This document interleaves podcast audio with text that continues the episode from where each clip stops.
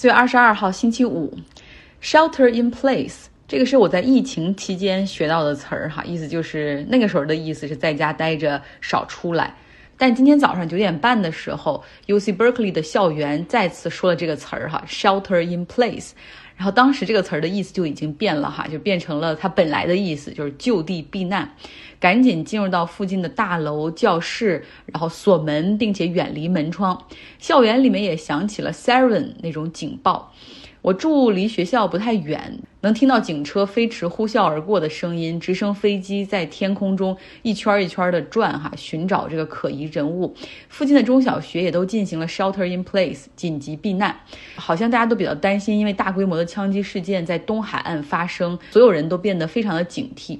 然后你大家想一下，现在就是学生们都已经恢复在学校里上课。早上周四早上九点半的时候，那学校里大概是上万人的一个规模，呃，所以警惕是非常有必要的。那经过两个小时的搜捕之后，嫌疑人最后被从 U C Berkeley 的 Student Union。这边给带出去了。学校目前还没有发布具体的情况，但是我从一些新闻媒体上看到的，就是说这个嫌疑人是学校的学生，是个大学生，然后目前可能因为各种各样的原因吧，被停课要劝退，可能是因为持枪和暴力倾向。那今天他就冲到这个 Student Union 那边，然后威胁要什么枪击事件等等。所以你这时候就想，假如说这个社会是百姓不可以持枪，然后枪支也没有这么泛滥的一个国家，那么学校对应这个人的威胁，那肯定是轻松自如的。但是就是因为枪支泛滥，然后在其他州也发生过校园枪击案，所以没有人敢怠慢，立刻封锁校园，取消全天的课程，附近的中小学，然后也都全部就是暂时 lock down，都关起门来。你知道吗？在这边中小学生。哪怕是小学生，大家也会有那种 drill，就是各种各样的演习。其中有一个就是校园枪击案的演习。如果真的发生了，怎么跑，怎么躲避，他们都是会经常去练一下的。想一想，也是挺可悲的一件事儿哈。枪支在美国是一个很大很大的问题。从二零二二年开始到现在，也就是四个多月的时间，在美国已经发生了七千五百多起枪击事件，其中有一百四十起是发生在公共场所，可以叫做 mass shooting。那就像在上周的复活节周末，全美就有十起枪击案发生，有的是在 Airbnb 里面，年轻人开派对，一言不合就开枪，然后最后导致两个十七岁的男孩死亡。然后另外还有就是在商场外面有那种反社会人格的 sociopath 胡乱射击，导致十几个人受伤。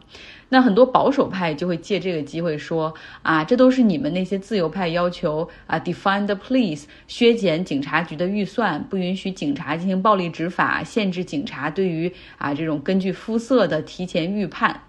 当然，因为这有严重的种族歧视，好吗？然后另外，比如说他们还说，像你们要求对轻罪减轻量刑，这都是让这些歹徒哈这个逍遥法外。他们不认为这是枪支本身有问题，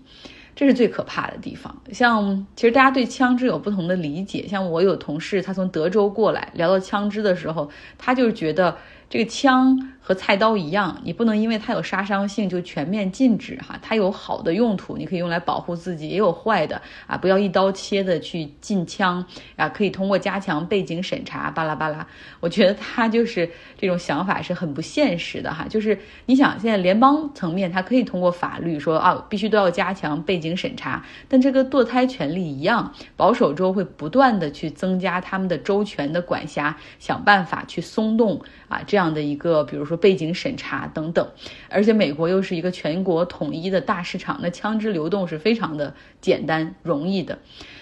那第二个原因就是，美国现在可能还有流通的上亿支的枪支，怎么办？对吧？如果你不严格的去立法，只是通过背景审查的话，那目前这几亿支的枪支，这不已经足够造成枪支泛滥？你怎么样通过一个有效的立法去减少现在流通的枪支，对吧？所以加强背景审查是远远不够的。OK，我们来说一下马斯克对 Twitter 的收购案哈，之前承诺了要一直关注这个事儿，同时让大家了解一下哈，这种对面对恶意收购哈，这种都有哪些策略，有点像商学院的案例一样。那今天呢，马斯克对于美国证券交易委员会 SEC 提交了文件，证明他大概有四百六十五亿美元的资金可以用来收购 Twitter 啊，其中一百三十亿美元是他用特斯拉股权质押的，然后一百二十五亿美元是银行直接贷款，还有二百一十亿美元是是 direct 或者 indirect equity。我不懂是什么意思，然后其参与的银行都很大牌儿，像摩根士坦利、巴克莱、美银、巴黎银行等等哈，都对它进行了这种呃 financing 的支持。其中的摩根士坦利还是 Twitter 的大股东之一哈，所以这中间你就觉得很 dynamic，很有意思。他们到底是要站哪一边呢？当然，这种大投行里面有很多的业务部门哈，当然他们也会有很好的防火墙，就是信息不会在不同部门中那种像我们想的那样随意流动，都会有 NDA（Non-Disclosure Agreement），就是说你是需要保密的哈，对于一些客户信息。之前，马斯克对于推特董事会发出了这个四百三十亿美元的收购邀约。那他现在证明了自己不仅有钱可以进行收购，另外额外的那几十亿美元还可以用于这种啊金融啊，或者是律师费用啊等等。目前为止呢，Twitter 董事会还没有正式的向马斯克的收购邀约做出回复啊，他们是还要更长的时间去考虑的感觉。不过他们在董事会也通过了投票，一致决定启动了一个短期股东权益计划，其实就是读完计划。那这个的有效期会到二零二三年的四月十四号。那根据美国这边的要求，这个方案也要求提交给证券交易委员会，然后做一个公开信息的披露。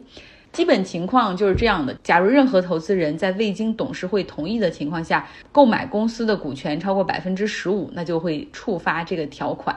我们知道这读完计划它是有策略的嘛，有 flip in 和 flip over。那 Twitter 的这个这个读完计划就是这两个策略的结合。我们来说一下哈，假如说门外的野蛮人马斯克收购触及到百分之十五了，那么 Twitter 将发行优先股，叫 preferred share。然后允许除了马斯克之外的目前所有的股东都来购买，等于你持有一股的普通股可以购买千分之一的优先股，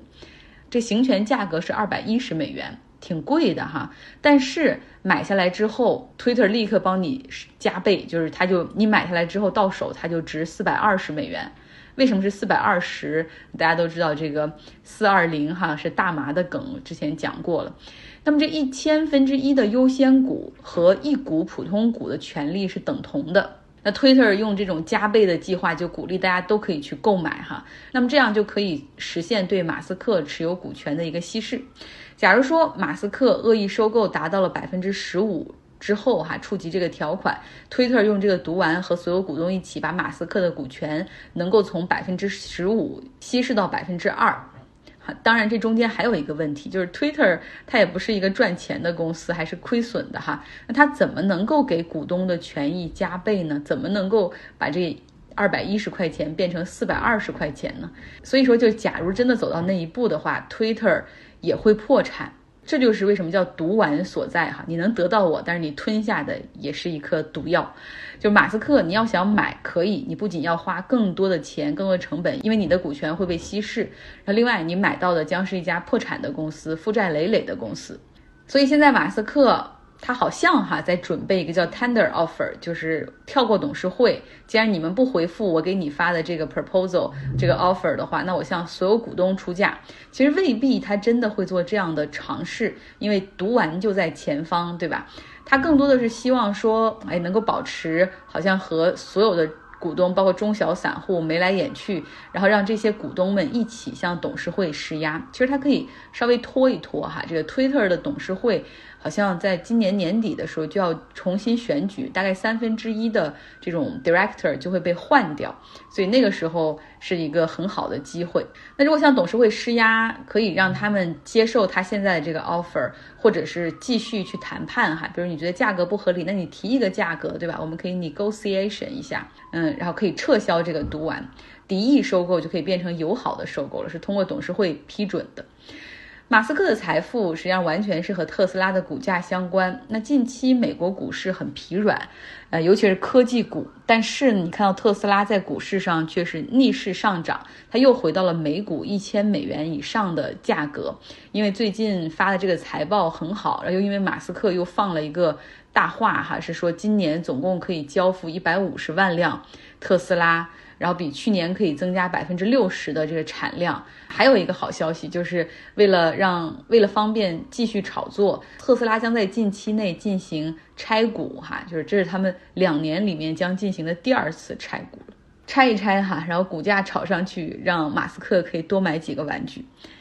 最后来到美国的佛罗里达州，他们的州长是一个四十三岁的男的，叫佛桑蒂斯。要注意一下这个人，因为他是非常有 ego 的哈，现在是想准备竞选美国总统，所以战斗力很强，在整个保守派的阵营之中，好像又扛起了另外一面大旗哈。然后签署，最近他签署了一个限制堕胎的法案。然后之前他还主导了一个法案，叫 Don't Say Gay Law，不允许佛罗里达的公立学校里面老师和第三方的机构哈，在学校尤其是小学对学生进行 sexual orientation 这种性教育，尤其是不要提这种 gender identity。你不能告诉学生这个世界上有 LGBTQ 的存在啊！你更不能告诉孩子们说你可以成为你想成为的任何人，你可以去爱不同性别的任何人，这都是不合适的哈。这个法律已经通过，并且还并且呢，这个佛州州长弗桑蒂斯已经签署生效了。那未来这样做就是违法行为。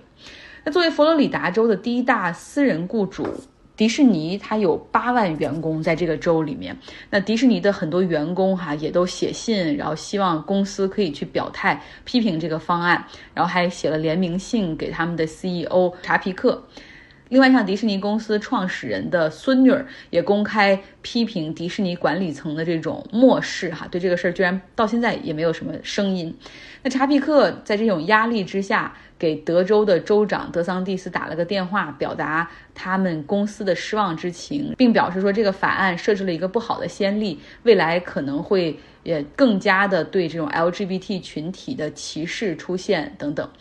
那州长是什么态度呢？态度是不屑一顾哈。那昨天佛罗里达州议会参议院还进行了一个投票，准备取消对迪士尼乐园的特殊对待。这个所谓特殊对待，实际上是在一九六七年的时候达成的。当时呢是佛罗里达州，他招商引资，希望吸引迪士尼来这儿开他们的游乐园，给出的优惠条件。那这样的一个特殊地位，给了迪士尼在他购买的土地范围内的这种免税的政策，修建。道路以及控制公共事业的权利，在这片它的这个区域里面，它就可以自己做自己的市政府，然后拥有自己的监事会、消防部门等等哈。这就意味着它可以根据自己的需要，比如说去建一些新的建筑，然后去甚至开设一个机场，然后当然可能需要跟空管部门进行协调，然后甚至去造一个发电厂都是可以的哈。在半个世纪以来呢，这样的一个特殊地位让迪士尼乐园几乎是免于和这种日常的其他的市政府或者郡政府的这种官僚打交道，而他们确实也少交了几千万美元的税费。但是现在呢，如果佛罗里达州要取消迪士尼的这个特殊地位的话，一旦通过的话，这个取消将会在二零二三年的六月一号生效。那之后，不论是税收哈，就连迪士尼想在自己的乐园里面新建个什么东西，可能都要向当地的政府去打报告审批了。那州长德桑蒂斯哈非常得意的说。这就是给迪士尼一个教训哈，你是一个企业，你别越界，你以为你是谁，还来批评我们哈？Don't say gay 这个法律，所以这个人如果当了美国总统，也是一件很恐怖的事情。好了，今天的节目就是这样，到了周五哈，希望你有一个愉快的周末。